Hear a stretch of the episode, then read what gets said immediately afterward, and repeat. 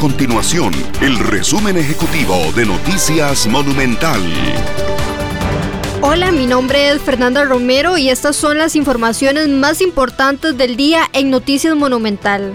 Los diputados adelantaron su semana de descanso y este jueves la mayoría no asistió a la sesión del plenario legislativo, la cual estaba convocada para las 9 y 15 de la mañana, justamente para continuar con la discusión de las mociones de reiteración al proyecto de ley de empleo público.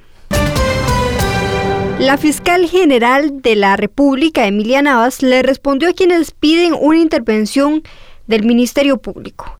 La absolutoria de Johnny Araya, Celso Gamboa y Berenice Smith en el juicio por presunto tráfico de influencias generó múltiples cuestionamientos hacia la Fiscalía luego de que el tribunal considerara que una de las testigos aportadas brindó un testimonio falso.